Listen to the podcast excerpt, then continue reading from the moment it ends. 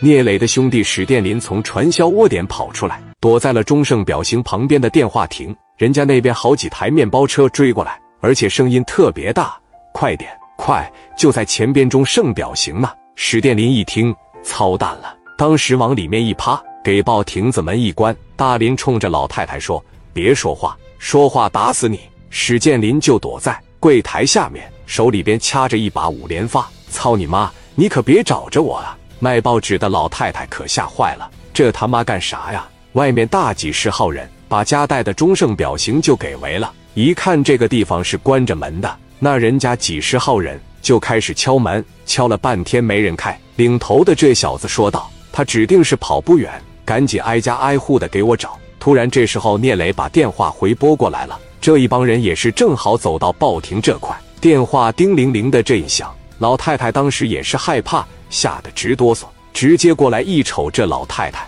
咋的？你认识我形容的这个人啊？你哆嗦啥？你害怕呀？你慌啥？老太太说：“我没有慌，但是眼神在往下看。要么怎么说？岁数大人智商情商都低。人家明白了，给这个门啪的一踹开。这小子往柜台下面这一瞅，直接拿着家伙神就顶史殿林头上了。史殿林瞬间感觉浑身一冷。帅哥出来吧，找你半天了，你跑得挺快啊！打伤我们俩兄弟还跑，赶紧给我滚出来！大林也知道来的人太多。现在要是反抗的情况下，无疑是在跟他们作对，那肯定容易被销户了。史殿林从柜台里面刚一出来，马仔就给史殿林蹬外面，一下就给蹬出来了。七八十号人拿着砍刀，搞把，别动啊！小弟和带头的说：“就是这小子，刚才给咱们两个兄弟打了。”带头的一瞅，说道：“你他妈的是真牛逼呀！带走，直接就把史殿林带回去了，给史殿林是一顿胖揍啊！”把他弄到农村的小猪圈里边，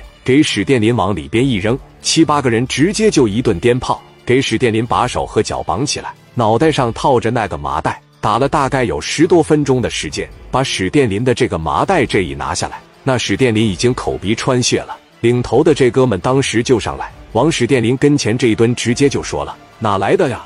史殿林就说了：“从山东青岛过来，是谁领你过来的？打电话跟他要二百万。”史殿林当时在这一瞅，不打电话不行了。史殿林说：“我打，我给我哥打电话。”带头的把电话给史殿林，史殿林拿着电话直接就拨给聂磊了。聂磊现在从夜总会里面已经出来了，出来了以后还给史殿林打了俩电话，史殿林还是没有接。聂磊一行人准备吃点夜宵，刚坐下，聂磊的电话响了，拿着电话啪的一接上：“喂，哥呀！”聂磊一听大林啊，哥呀，哥。聂磊问。你他妈跑哪去了，哥？我让人扣下来，我让一帮搞传销的给我扣在这了。本来我都已经跑出来了，我回到中盛表行一看关门了，我给你打四五个电话你没有接，完事以后他们上这边来抓我，这就又给我抓走了。哥，你看看，要不然你跟他们说呗。聂磊当时一听，操蛋了，大林又惹祸了吧？你把电话给他。史殿林把电话往前面一递，